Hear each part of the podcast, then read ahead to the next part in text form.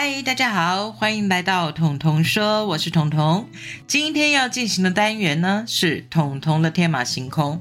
这次的天马行空来自一个无聊的问号，来自一个无聊的问号，没错。因为有人对我说：“为什么？”问号，我说什么意思啊？他说：“为什么后面接的为什么一定是问号？”我后来仔细的想了一下，哎，对耶，为什么后面好像只能接问号哦？就是为什么本身就等于问号的意思，但为什么不能问为什么呢？哈哈哈哈哈哈 又是很绕口的一句话。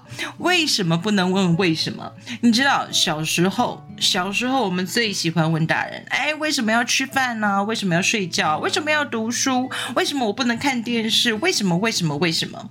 然后大人通常都会告诉你：“不要问为什么，你照做就对了。你长大就会懂了。所有的问题的答案都是。”你长大就会懂了，可是我还没长大呀，我就想懂，我就想知道为什么呀。于是大人又很聪明的选择了一本书，叫做《十万个为什么》。哎，你不要跟我讲你没有听过《十万个为什么》，这是一本非常畅销的书，而且我相信到今天到此刻，还是有很多的家长会买这一本书给他的小孩，因为里面有十万个为什么。你们不要再问我，所有的答案都在书里，你自己去看吧。这会造成一种什么现象？就是不爱读书的小孩呢，从此就会把这本书藏起来，因为再也不用看。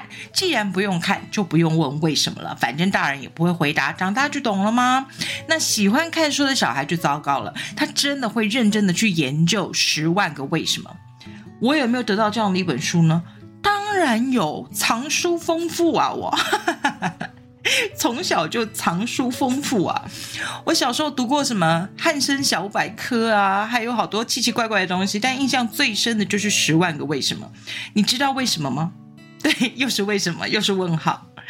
因为我超讨厌那一本《十万个为什么》的呀，《十万个为什么》里面的解答都好科学，好有依据哦，一点都没有想象力。就比如说，水为什么会成为冰呢？因为温度下降，那冰为什么会变成水呢？因为温度上升。哎，好无聊，这是一个好无聊的为什么？我不要一个这么知识的回答，虽然它是知识，虽然它是常识。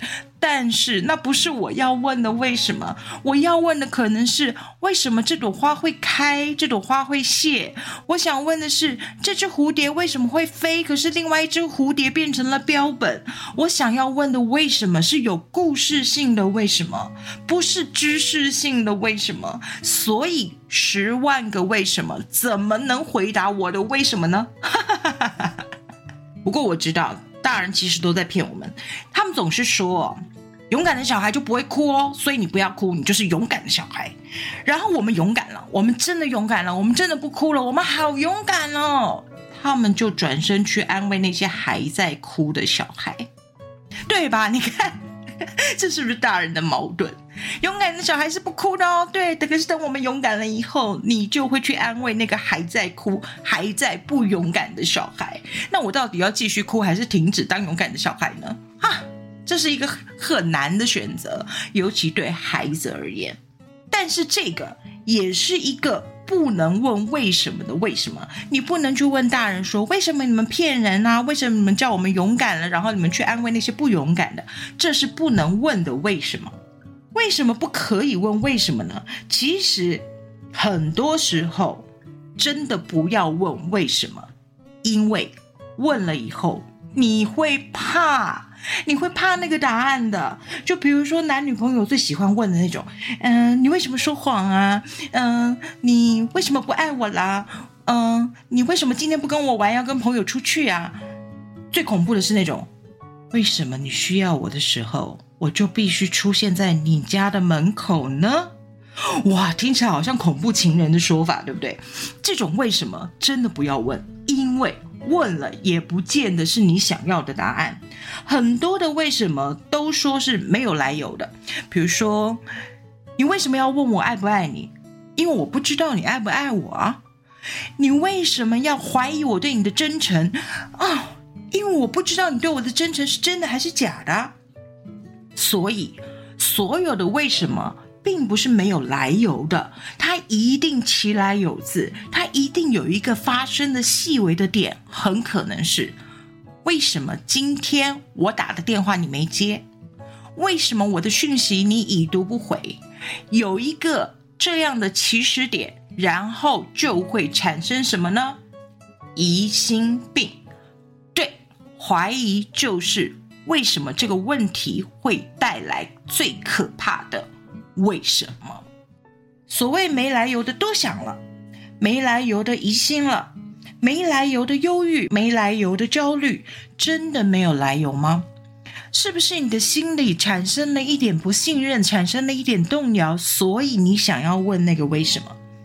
长大以后问的为什么，通常是信任的崩解，是对自我的不信任跟不肯定。我来说说我的例子。在人际关系上面，我也出现过这种为什么？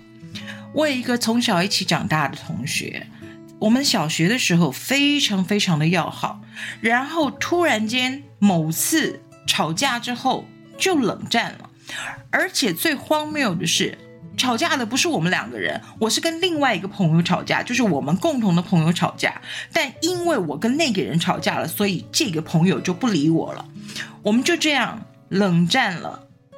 四年，也就是小学毕业之后，我们国中就在隔壁班，但我们是不说话的。见到彼此的时候，是当空气般的透明人的，你完全好像不认识这个人，我也必须要假装我不认识这个人，是这样子的冷战程度，一直到高中。我有一天实在是忍不住了。说实话，小学同学嘛，一定是你家附近的邻居。你知道，我连他家的门口那个巷道都不愿意经过，因为怕什么？怕尴尬呀！见到面以后又要当陌生人，那是一件很尴尬的事情。所以在高一的时候，我打了那通电话，我打电话跟他说：“小倩，我跟你说，这是我踩下我的自尊。”给你的一通电话，你知道我的自尊有多重要？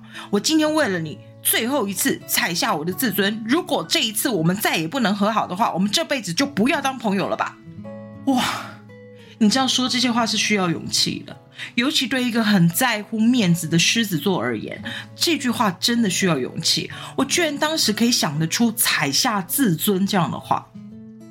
我问他，为什么我们两个人要这样冷战？而且要持续这么多年，而且理由并不是我们两个人吵架，而是因为第三者另外一个跟我现在没有交集的人，然后我们就因此冷战了这么多年，朋友都做不成了，我觉得很难受。然后他告诉我为什么冷战，他说因为我不跟他说话，他也不知道该怎么跟我说话。而他呢，也很在乎面子，他不愿意当低头的那一个人，所以他就等着我低头。而我个性又很倔，一直认为不是我的错，我就不需要低头。就这样过了四年，直到四年之后，我跟他说：“啊，我踩下自尊来问你，为什么我们就这样不能成为朋友了？”从此以后，我们的友谊维持下去，直到前几年他过世。我来说不是一个很悲伤的记忆哦，因为在我的记忆里，她一直是一个很温暖、很温暖的女生。然后我很庆幸，当时我打了那通电话，问了她为什么，解开了我们之间的冷战。但我现在要问的是，为什么？为的是什么？我前一段时间看了一出剧，叫做《四楼的天堂》。剧里面，其中一个女演员讲了一段话，她是对她过世的妈妈的一个自白。她说：“你这一辈子为了那个人，为了我，有没有问过你这样快不快乐？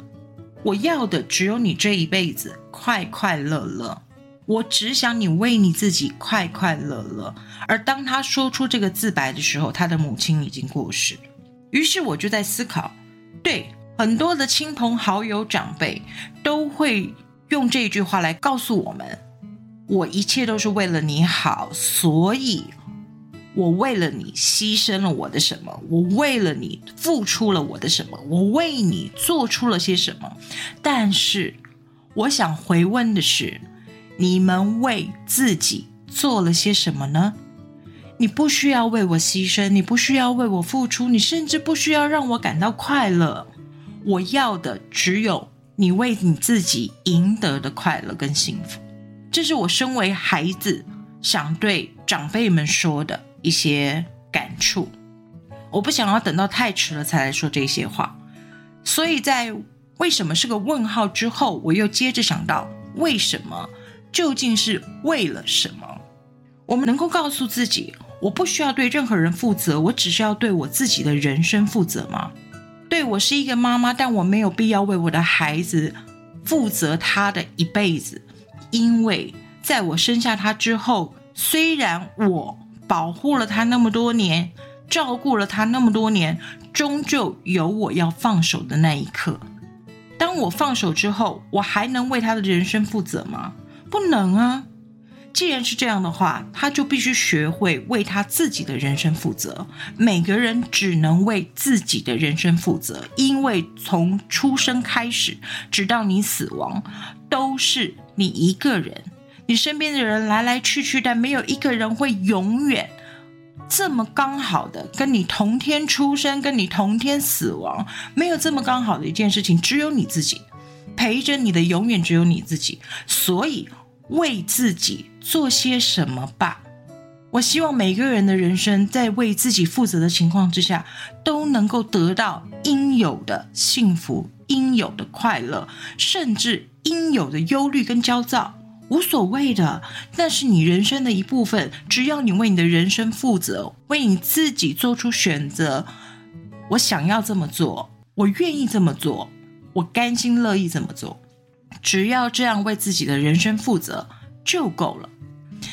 好，为什么后面接的永远是问号？那你希望你的人生成为一个问号吗？为自己下一个惊叹号吧。彤彤说：“我们下次再见喽。”